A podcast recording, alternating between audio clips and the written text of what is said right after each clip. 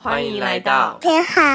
很想听话。上一集提到二宝来了，对，对，不过上一集的时候是有自己验出来，是还没有去医院产检，因为如果你太早去的话，其实是照不到的，嗯，嗯，所以通常会六到八周左右再去产检。对。那我们上周第一次去产检了，然后有很顺利的照到心跳，那上一集有讲到说，我们之所以会想要那么早公布的原因，就是想要可以实况给大家看嘛。嗯虽然没有办法到及时啦，但可以稍微转播一下。所以之后的集数，就是如果一切顺利的话，我们应该就会每一集开头的时候都先来稍微更新一下，最近在主要是子音啦，在这个孕期上，身体又产生什么样子的变化。可能也不会每一集，但是就是两到四周左右一次产检这样。对，就是如果有新的变化啦，如果都一样，当然也就那样。嗯，那我们就可以快速的来聊聊，看你目前觉得自己的身体有什么样子的变化。我觉得第一胎跟第二胎其实真的差蛮多的。我那天就刚好跟凯学讲到，我觉得很像是身体坏掉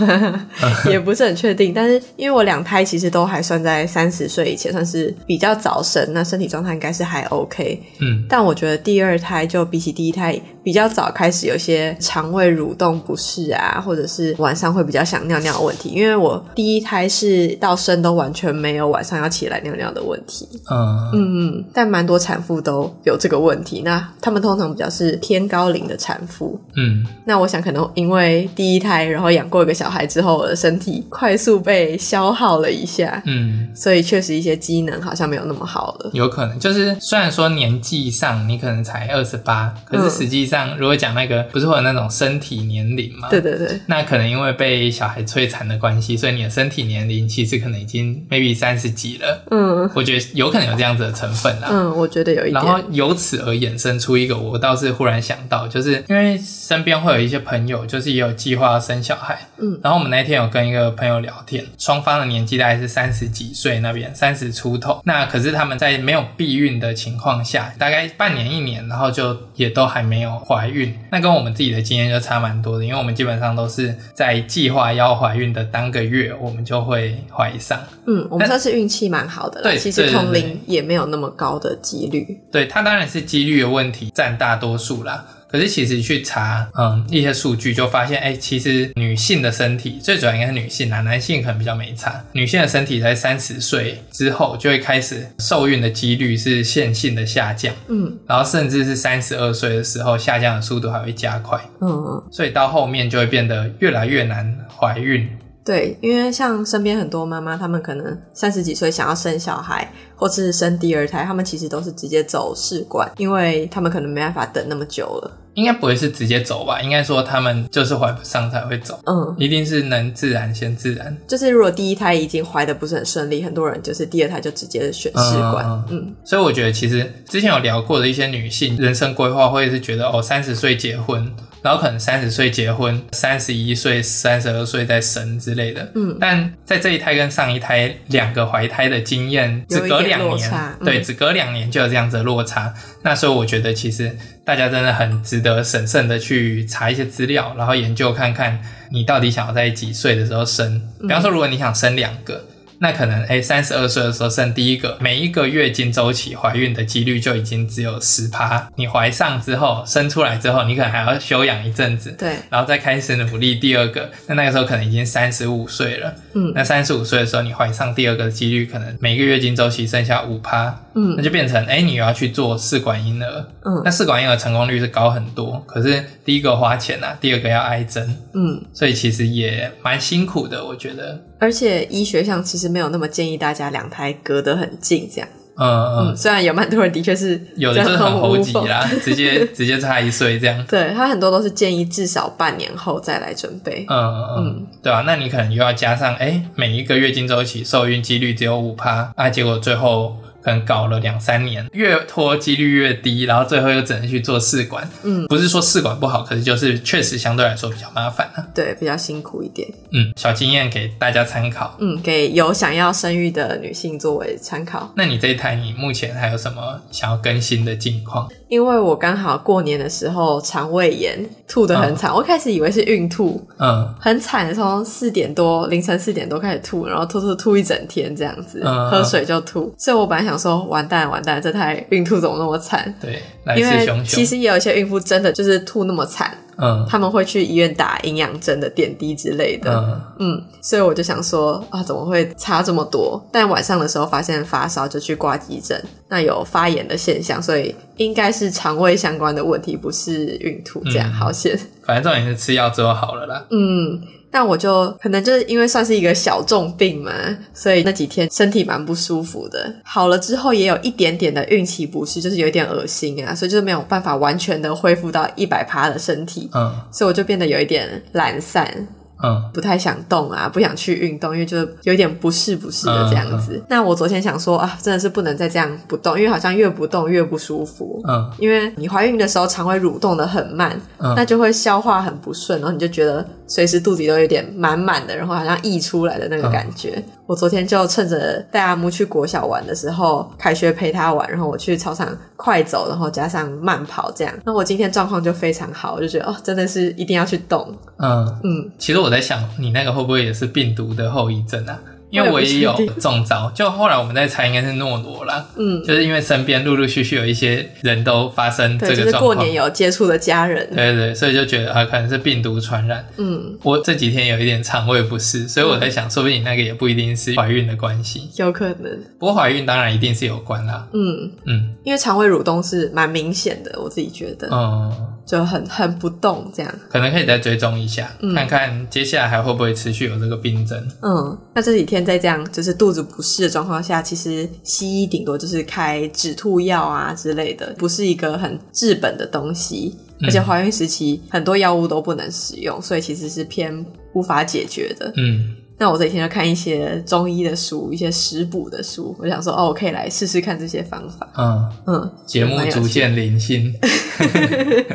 但我也很混乱哎，这几天接收到非常多资讯，因为我们去看的医生是温柔生产的医生，嗯所以他其实是有点中西医结合的。他在台北工作室也有合作的中医。 你可能可以讲一下温柔生产是什么？嗯，温柔生产其实就是尽量不要用医学的介入，它其实是有点像是陪产员。或者是有点像产婆接生的概念，但是更卫生，会有一些现代的医学知识这样子。嗯，嗯助产士啦，对助产士，但他会觉得现代很多医学介入是非必要，就上次有提过，可能是为了加速产程啊、有效率啊这些东西，嗯嗯他们是觉得不一定有必要这样子，嗯所以是一个尽量避免非必要的医学介入的生产方式。嗯嗯，那他们的确也有一些配合的中医，因为有一些胎位的问题啊，他们发现一些中医的手法反而可以在早期的时候有助于翻转胎位，把它转正之类的。嗯嗯，嗯，这比较神秘听起来一蛮神些，秘的，但好像也不是不可能。而且他们实证下来其实效果还不错，嗯嗯，所以这时候虽然不一定可以医学证实，但是就是经验有效的话，我就觉得是可以信的东西。嗯嗯，起码你自己可以作为一个样本去体验一下啦。嗯，嗯，那因为现在就接收很多各种的资讯，有时候就想说啊，谁才是对的？因为有时候也会多少有点相违背。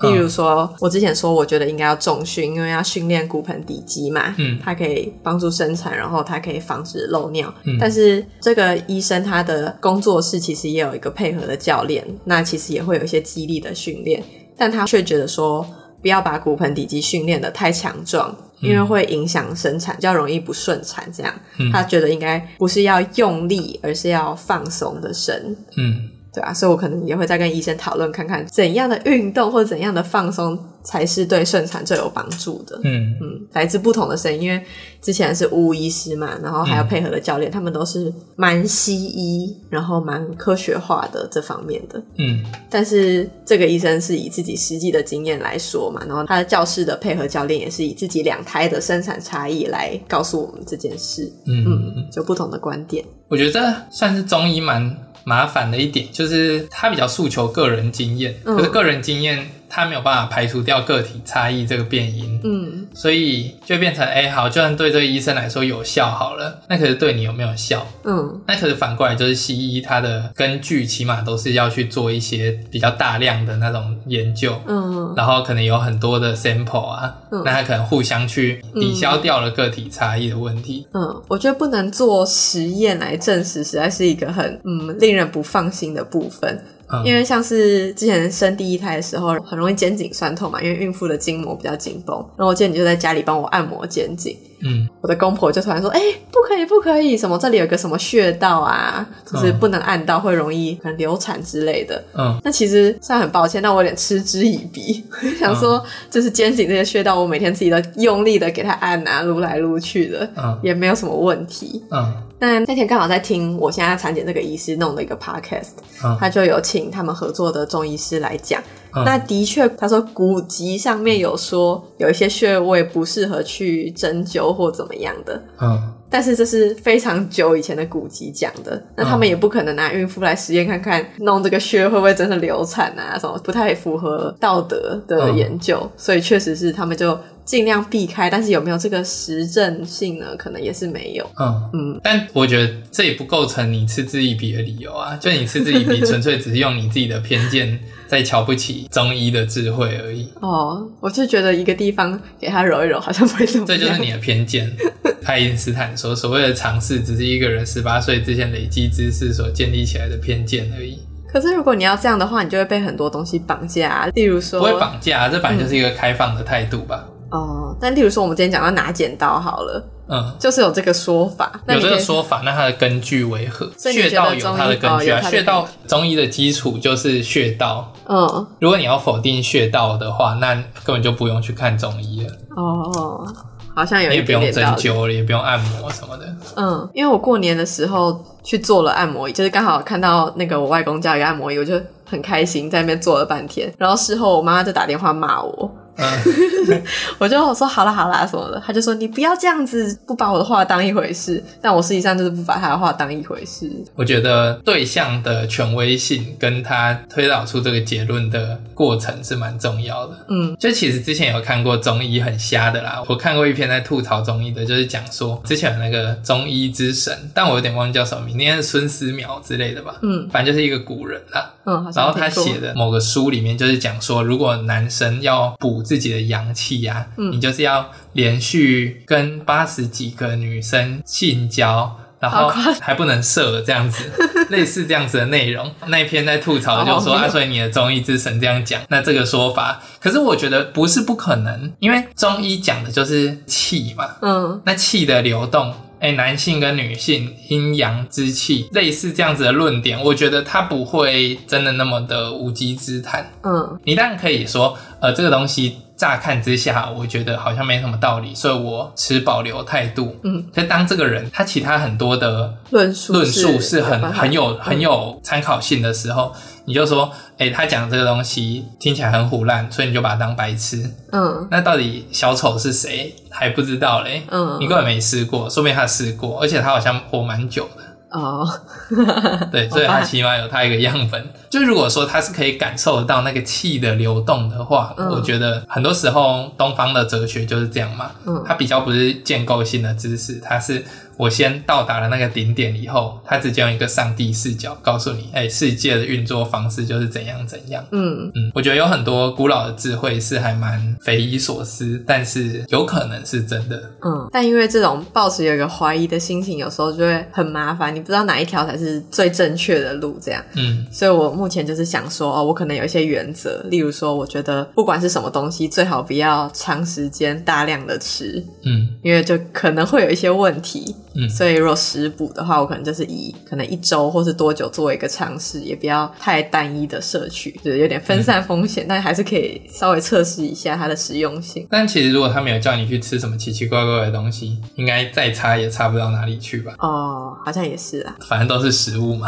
嗯 他不要叫你每天吃中药什么的就好了。但是单一的食物，如果它里面有含什么东西，如果你长期摄取，都还是有这种可能。就我之前看过，有一些人就是说他尝试这些，就是以尽量比较长期，然后饮食很单一化。当你的饮食很单一化的时候，一些风险就会提升。我 的就不意一思定是说，这个食补的饮食建议，它再怎么单一，也不可能说你每餐都是吃一只鸡，然后配一颗苹果这样子。哦，因为像我看的一定书，是它很就是综合以七性的啊天为七天，每天的早上都喝同一款鸡汤，然后都喝姜汁，就像这样。那会有摄取其他的食物吗？哦，会啊，会啊，那就还好啊。那那些其他的食物就增加它的多样性了啊。嗯，但是因为他是每天都要喝姜汁，那我之前去看中医的时候，我其实有问过医生，因为那个书反正叫做择食，其实是蛮有名的。然后嗯他是每天都要喝姜汁，那他说你把姜去皮，去皮就不会有上火的问题。但我之前去看中医的时候，我问他说：“哎、我可以每天喝姜汁吗？”他就说他完全不建议，因为这就是一个会上火的东西。哦，嗯，那他是每天都要喝哦。嗯嗯嗯嗯，就算是中医，也会有很多流派或者是观点的不同吧？嗯我觉得，跟之前集数讲到的其实有点类似啦。不管是饮食也好啊，重训的方法也好啊，嗯投资的方法也好啊，嗯就是一定会有那种看起来最端端正正的方式。比嗯方说饮食最标准的可能就是，哎、少吃红肉啊，不要吃加工品啊，然后其他均衡饮食这样子。那你觉得说，OK，这东西应该对个八成啊，没问题。嗯可是可能会有一些比较激进，可是看起来很有效的饮食方法，比方说生酮、嗯防弹饮食这样子，嗯或者比方说纯素食。嗯那这些东西各自都有看起来非常有利的论述，嗯，我们可能也没有办法去让他们对峙，对啊，即使是在学界，应该也还是存在没有办法把对方一棒打死这样子的情况，嗯就是大家都还是觉得好，有可能在某一些情况你是对的，有可能某一些情况我是对的这样子。嗯，因为像我现在看这本书，就是诉求每餐都要有肉，而且基本上都是红肉。嗯，嗯对啊，那真的蛮麻烦，所以我觉得其实真的就是你选你自己相信的，嗯你不要选一个你信起来觉得很别扭，嗯然后最后如果是一个坏结果，你就想说，干我真是白痴，为什么要相 信这种莫名其妙的偏方？嗯那你不如一开始就是选择好啦，我就是尽量不要吃太多红肉嗯啊，多吃一些鱼啊什么的。那、嗯如果最后其实那个鱼有重金属污染怎样呢？真的就只能说这就是命啊，嗯我已经尽力了啊，啊结果还是遇到这种事情，那不然怎么办？嗯，我发现我有一个蛮好笑的分辨方式。当我对他的东西有点疑惑的时候，嗯，我会去看他脸书，或者是看他的部落格之类，就是尽量的去看这个人平常的发言，或者是他的行为举止，嗯嗯就是他是不是一个正常人。嗯嗯就像之前有人推广那个喝西芹汁或什么的，嗯他的论述什么可能看起来还 OK，但他毕竟偏偏激一点点，嗯因为他就是大量摄取，然后每天狂喝，嗯然后很多人都会有一些蛮可怕的症状，他们觉得是排毒，嗯，但我自己对排毒这件事也是有一点点觉得这到底是排什么这样子。嗯嗯但他本人就是他有点伪造他自己的身份，嗯就是他事实贾上玲美那种。有一点点，所以我就觉得哦，我没有很信任他，我就觉得我不要试了、这样。 我自己也蛮倾向你的这种辨识方式，就是我信任他这整个人，嗯，跟他行为准则的一些标准。因此，我觉得他在做决策的时候，比方说饮食决策上，或者是训练方式上，他会考虑到很多的面向。嗯，那像这样子的人做出的决策，对我来说就很有参考性。我之前比较觉得有点困惑，就是我可以身边看到西医或中医，那我觉得以他们的专业来说，他们应该都是还不错的人，有好的名声，然后很多病人这样，嗯但他们自己的健康都不太好，嗯就让我想说，诶、他们不是应该是可以顾得最好的人嘛？因嗯为他有最多的知识，像是可能中医他晚上睡不着，嗯那睡不着应该是一个常常会有人去看中医的病啊，那他自己怎么 有这个问题呢？嗯嗯嗯，嗯，所以就会让我觉得有点困惑，但我现在就觉得应该还是有一些大方向是基本上不会错的，就例如你的健康，讲到什么营养品或什么特殊饮食，都算是已经是比较后面的事了，最前面可能就是你好好睡觉，然后有运动，然后尽量吃原形食物，那你这些都做了，就能错的应该就不多了。但我觉得其实你讲刚刚那几个能错的也蛮多的，比方说好好睡觉好了，也有认为说睡眠就是你要睡过某个时间，可能什么十一点到三点，嗯但又有很多的睡眠研究是说，只要你固定你的睡眠周期，其实身体会自己去习惯。嗯你，也可以睡三点到十点。哦，真的好烦哦。对，我就觉得超 烦的。然后重训也有啊，大重量训练的啊，然后跑马拉松到底会不会导致呃心脏比较容易肥大对啊，心脏肥大比较容易心肌梗塞。或者是我们常看他的文章，然后信任度很高的那个史考特医师，他嗯之前分享了一个你基地训练一周超过多少时数会增加死亡的风险。对啊，对啊，就其实都会有很多不同的论述。 嗯然后你讲原型食物，好啊，那原型食物是纯素呢，还是要白肉呢，还是还要红肉呢？嗯，那可不可以摄取乳制品呢？好烦哦，就我真好的难。，如果你把这些东西都要搞清楚，第一个是全部搞清楚，可能这辈子就已经过了一大半了，嗯嗯搞到死都没办法搞清楚。嗯第二个是，就算你刚刚讲的，你睡眠也用了最好的方式，你运动也用了最好的方式，你饮食也用了最好的方式，然后身体不太好，没有你整个很健康，然后你走出门被车撞，啊死了， 啊这怎么办？那你到这辈子到底在瞎忙什么？嗯所以我觉得就是对我来说，我觉得这种维持性的资讯，就是嗯只要在一个程度以上就好啦，剩下的你真的是拿来增加自己生命的丰富度，嗯，所以不要太钻牛角尖。钻牛角尖。如果你今天花了超多的时间去成为一个完美孕妇，嗯或者成为一个完美的人，嗯你的所有的生活方式都是作为一个人所能够做出的最好的生活方式。嗯可是你没有去有一些自我的突破啊，或者说你在实践自己觉得有价值的事，嗯那你就算活很久，你活一千年好了，一千年都一直在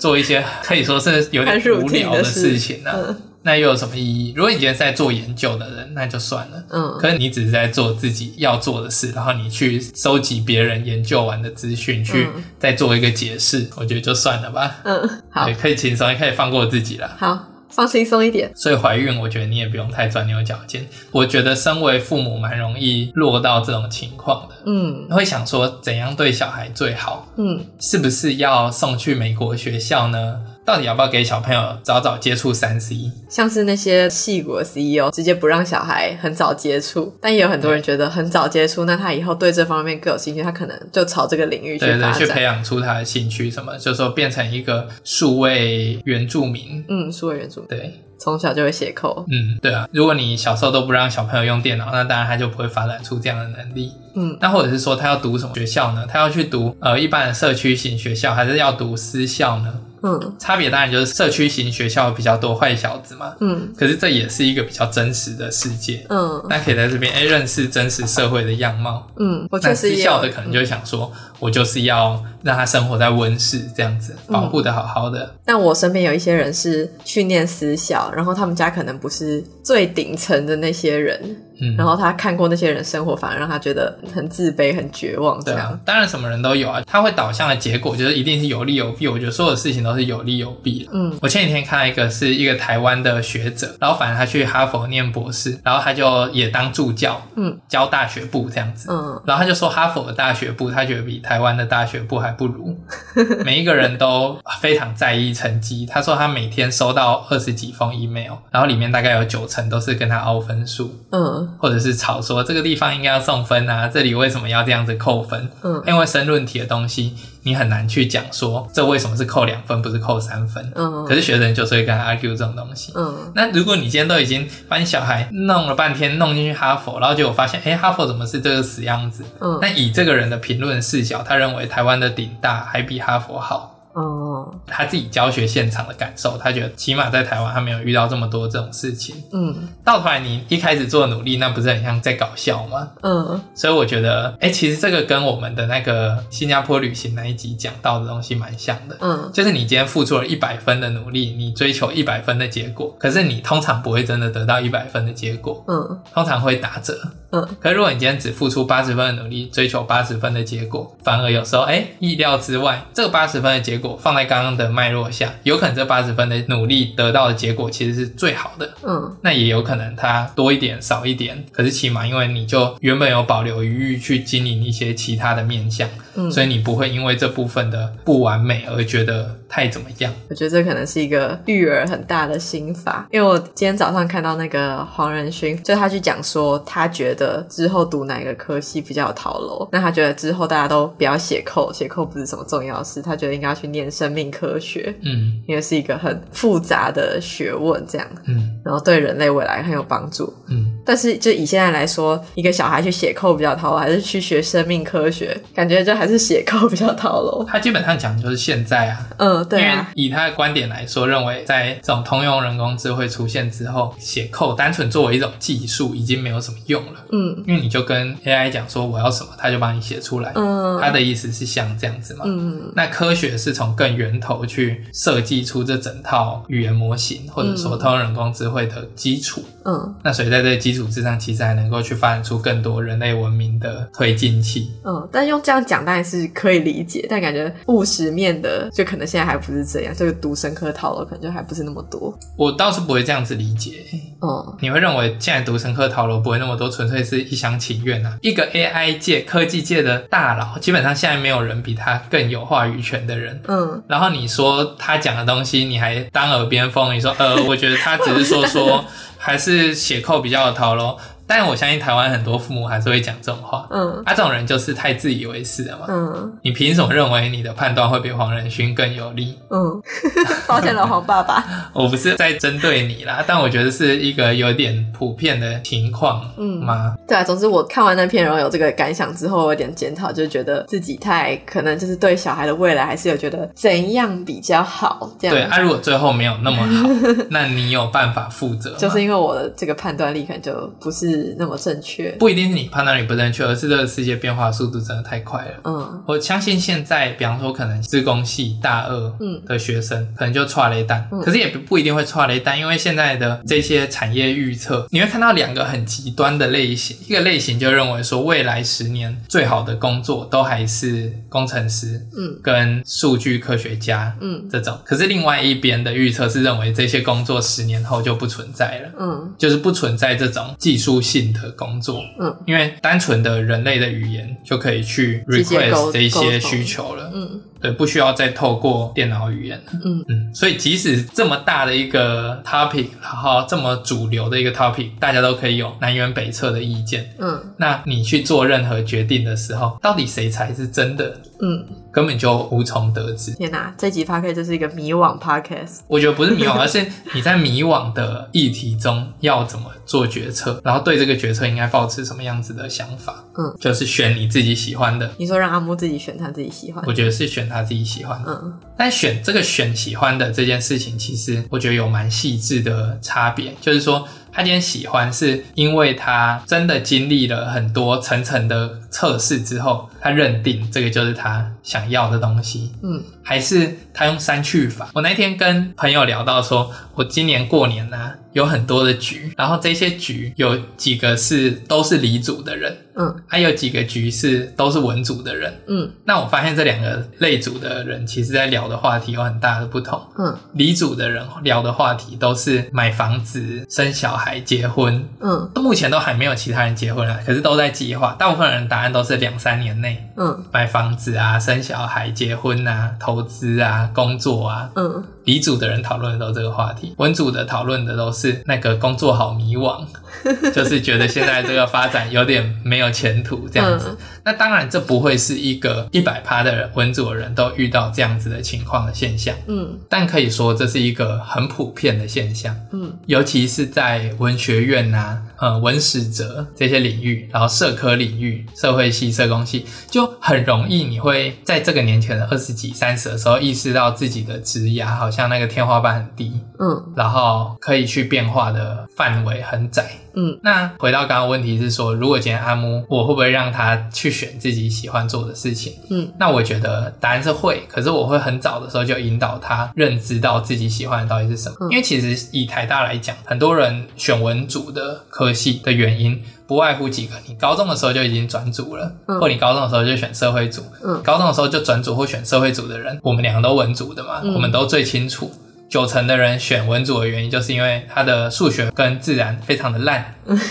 烂到混不下去了，只好转文组。嗯，那这作为一种选项，其实是很被动的嘛，因为这样子的人，他到后面你要他再去继续往学术发展，比方他今天因为这样子，所以他选了文组，然后他选了外文系呀、他选了哲学系呀、嗯，可是他真的喜欢这个东西吗？他对这个东西的喜欢是经过检验的吗？还是他只是呃，我想念台大啊，或者是我分数就到这啊，所以我就填了？嗯，大部分人以我们的经验来看，大部分人是这样子嘛。嗯，所以如果是这种情况下，其实我是觉得，光是你提供这个选项给这些人，并且认为他们做出这个选系的理由是很经过充分考虑的，嗯的这个行为就很不负责任。嗯，我甚至产生了一个想法，其实我觉得蛮有道理的，就是每一个科系在那个招生简章上面，应该要把毕业生毕业五年之后的平均薪水列出来。嗯，如果你列出来的话，我相信很多人可能会宁愿去念私校的理组，他可能也不想要念顶大的文组， 嗯，因为很明显一个事实差距就是摆在那边。嗯，那这些东西，如果你看了以后，你还是想要念文组，你想要钻研学术，你想要走这种很艰涩，但是嗯，有自我实现，有自我实现意义的路，那 OK 啊，那你可以走啊。嗯可是你不应该是因为哦，我其他路觉得好难哦，所以你就选一个轻松的路。可你选轻松的路的时候，你并不知道未来迎接你的其实是一个一片灰暗的前景。嗯所以我会让阿木认知到这件事情。 如嗯。果他要读文史哲的科系的话，那他需要知道这点。我高中的时候选文组，也有亲戚跟我说：“啊，你看你哥现在找工作，你还敢选文组哦？”嗯我那时候只觉得就想说啊，很酸呢，这样。对啊，干你屁事！ 但是他可能就是这个意思。那、我以前念公管系的时候，也很多人说不要念气管啦。我现在的心态其实也是这样，我就认为说这个东西应该要硕班再念。嗯有点忘记是 Sam Altman，应该是很早期的一个演讲，然后就是在讲说做选择这件事啊。嗯他说，人在做选择的时候，应该要去选择一个你未来的选项比较多的路。嗯那以文组、理组来说好了，我认为你选理组，尤其是三类啦，你选三类组，你未来要转二类或转一类，其实都比较容易，嗯因为三类组就是全部都要学嘛。嗯那二类可能又在还要转一类还行，如果不是文史哲这种科系的话，嗯比方说转管理，那这个还行嘛，你修个 MBA 就好了。嗯可是文组要转到其他组，蛮困难的。嗯其实也不是不可能，但是是蛮困难的，嗯相对来说。所以选择的时候，你应该要选那一个你未来的选项更多的那一个选择。嗯嗯，我觉得还蛮有启发性的。嗯，走错了。但也我现在也不会啦，就我觉得起码我还我们还算是在这条路上面有找到自己的一些乐趣。嗯，对啊，对，啊，如果没有，反正没有要在就业市场去尝到那个苦果的话，那这些经验作为累积，我觉得在我们自己身上是还算是有它的价值。嗯可是如果你去看我们自己的系上同学发展的比较好的，当然这个好坏它其实蛮难只以钱来看，但是乐在自己的工作，然后比较 work life balance 的，几乎都是转职的，嗯就，好转像职确去实。嗯当工程师，或者是转职去当、他这几年真的超级多人转，就是做那个数据分分析的。对啊，嗯，这对文组来说是比较容易的一条路。一路从我们的那个受精卵聊到他选组，已经到大学阶段了，好了，我们可以拉回来一下好。总之大概是这样啦，就是我觉得，嗯、生小孩应该说人生中本来就是充满着选择，嗯然后这些选择他要怎么去做，出他最后决策导对他最后导向的结果到底哪一个是好，我们真的不知道。那所以做决策的时候，起码于我自己来说，我觉得就是你选择你自己信任的，嗯然后有可能他错，那如果他错了，没办法就认了，那就承受那个后果。嗯只要那个后果不要真的太可怕，或者是怎样，嗯那其实都还好啦。嗯人生不会完美嘛，嗯所以关于怀孕的部分，应该大概目前为止是这样子嘛。嗯，差不多。嗯，那本来想要这集也跟大家聊一下我们过年的时候都做了什么，不过时间看起来有点不太够了，这个可能留到之后再聊好了。嗯，好，好，那我们接下来就进入听众留言的环节。本周的听众留言，首先有一个斗内，感谢斗内，这个是俊逸，俊逸是我高中同学。然后我们大学的时候是室友。俊逸说，初三撞约没听到喜讯，看了最新一集标题才得知，恭喜恭喜！听了很多集，觉得给了我很多不同面向的思维。瑞安仔也因此出现很多不同的话题，多了点哲学气息。小小赞助聊表心意。谢谢。瑞安宅是我们之前大学的时候，后来搬出来的时候，跟嗯几个朋友一起住的地方。对，一个家庭式的租屋对，处。在大安区，人生离大安区最近的时刻，对啊，应该就直接在里面了。然后那时候我们运气很好，找到一个佛心房东，嗯，真的很佛心。对，三房才两万五而已。对我猜现在应该没有涨价，三楼而已哦，不是那种健身公寓，要爬五楼的顶价。嗯，而且是一层一户的，对，离大安森林公园只有走三分钟就到了，也没有呃五分钟左右。呃，很近。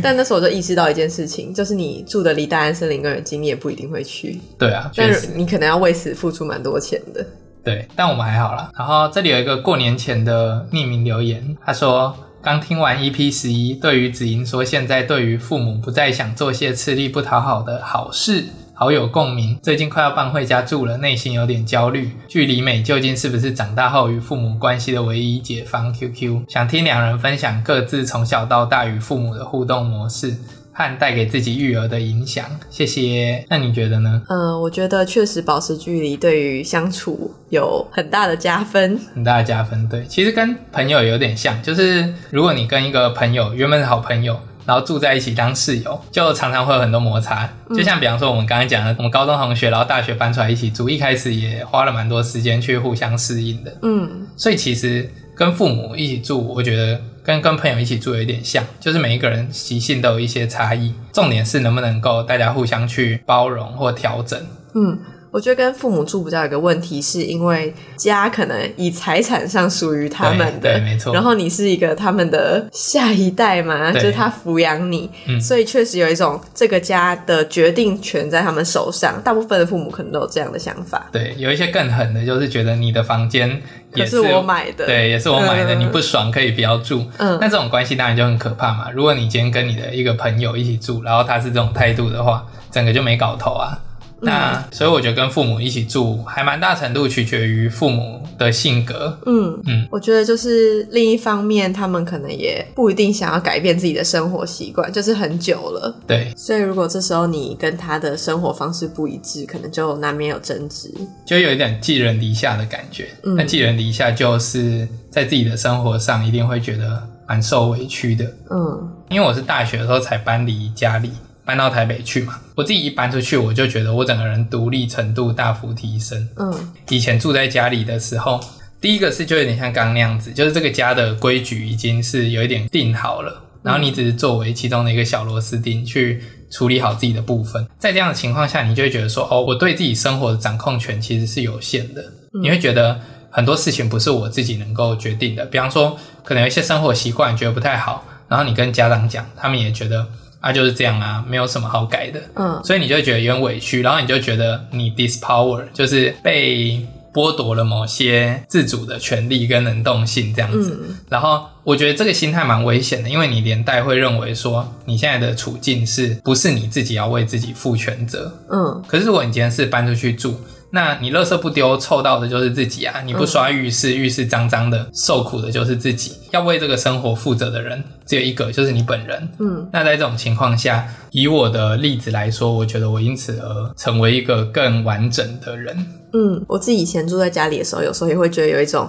很难以改变生活上的一些小细节的问题，然后那个无法改变会让我觉得心情很低落。嗯，嗯，不过如果这位听众已经决定还要搬回去的话，我也想分享一下，就是呃，我有两个哥哥，那其中一个哥哥目前是跟家里住在一起。嗯，那因为他以前工作的关系，其实也很长一段时间没有住在家里过，所以他嗯搬回来就等于他带回了他在外面自己生活的习惯。嗯所以刚开始回来的时候，他们蛮不适应彼此的，就有很多争执。嗯，那他是采用比较强硬的手段，嗯，就是例如说，他就说，呃，煮饭呐、或者采买有一些细节，他觉得他们彼此不合，他就说，那就全权交给他这样子。嗯，呃，我觉得这样比较减少他们之间的纷争。不过你可能就是要付出比较多的劳力，这听起来有点像是打双打的时候，你觉得你的队友很废，然后你就说：“好，你不要动，这个半场全部我来打，啊、你就站到角落去就好了。你这样讲感觉很不愉快。” 呃，听起来蛮不愉快的吧？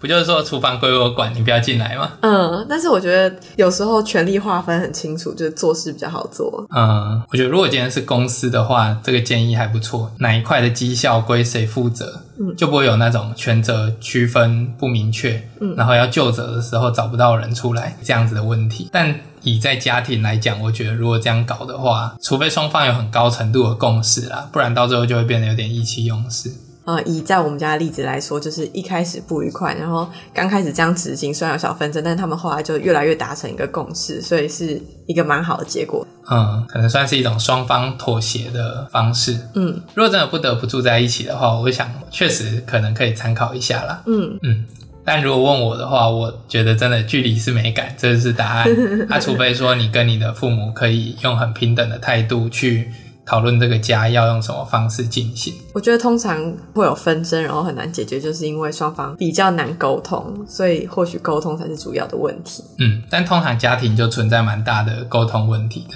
嗯那从小跟父母相处的经验这部分，其实我们在蛤蟆先生去看心理医生那集好像就有聊到了。嗯，对，那这位听众留言的时候是听到 EP 十一，可能还没听到，你往后听应该就会听到了。我觉得讲到对育儿的影响，就是因为刚刚前面有讲说，你跟爸妈住在一起的时候，比较会是由爸妈决定这个家的规则。所以我自己在育儿的时候，就会想说，嗯，等到阿木越来越可以自己思考的时候，就是我们可能可以用讨论的方式去规划一些家中的规矩啊，或是分工，可能比较可以避免这个状况。嗯，但我觉得真的还是蛮困难的。比方说，如果他国小的时候，他想要在墙壁上面画画，那你会让他画吗？可能会这个有贴一办法个讨纸论吗吧。？或者是如果他就是想熬夜打电动，我觉得确实当中会有很多很难去拿捏的分寸，就是自由跟父母的经验到底要怎么去平衡，也还在拿捏啦。其实现在小朋友还没有太多自己的意见，应该说他现在的意见都比较是无理取闹型的，所以可能没有太大沟通的空间。嗯长大以后，确实我有想过这问题。我自己那时候想法是说，我们的那个家训啊就应该有一个家规，叫做讲道理这样子。唯一一个家规就是讲道理。如果今天跟他说，哎、你不应该交什么样子的朋友啊，或者是说你不应该打电动打到那么晚啊，那他觉得他就是要，那我们来讨论看看谁比较有道理。嗯那如果父母可以拿得出一个够有说服力，也不一定真的你要说服他，可是就是讲道理，看谁讲的赢嘛。嗯那如果父母的经验比较有利，比方说打电动会怎样怎样啊，然后去给他推导后面的那个结果啊，那他如果认为说他不这样觉得，可是他讲不出比较好的理由，嗯那就听我们的，有点像是这样子。嗯那在某一些空间中，可能他也会愿意去承诺一些东西啦。比方说，我不会因为打电动而不写功课啊。嗯，好啊，那你就承诺啊。如果你承诺你可以做得到的话，那我们可以来测试看看。嗯。我之前看过一本书，是一个戏骨蛮有名的人，他在分享他的育儿方式。那他是讲说戏骨育儿，因为他的小孩都是戏骨蛮有头有脸的人。那他发现说，他赋权给他们自己决定一些规矩的时候，就例如说手机的使用时数等等，最后执行起来比原先他自己会给的规范其实是更严谨，然后执行的更好。他的小孩是戏骨有头有脸的人呃，现在啦，就是现在长成了屁股有头有脸的人这样子。哦，嗯，算是一个过来人的经验谈啦。嗯，对，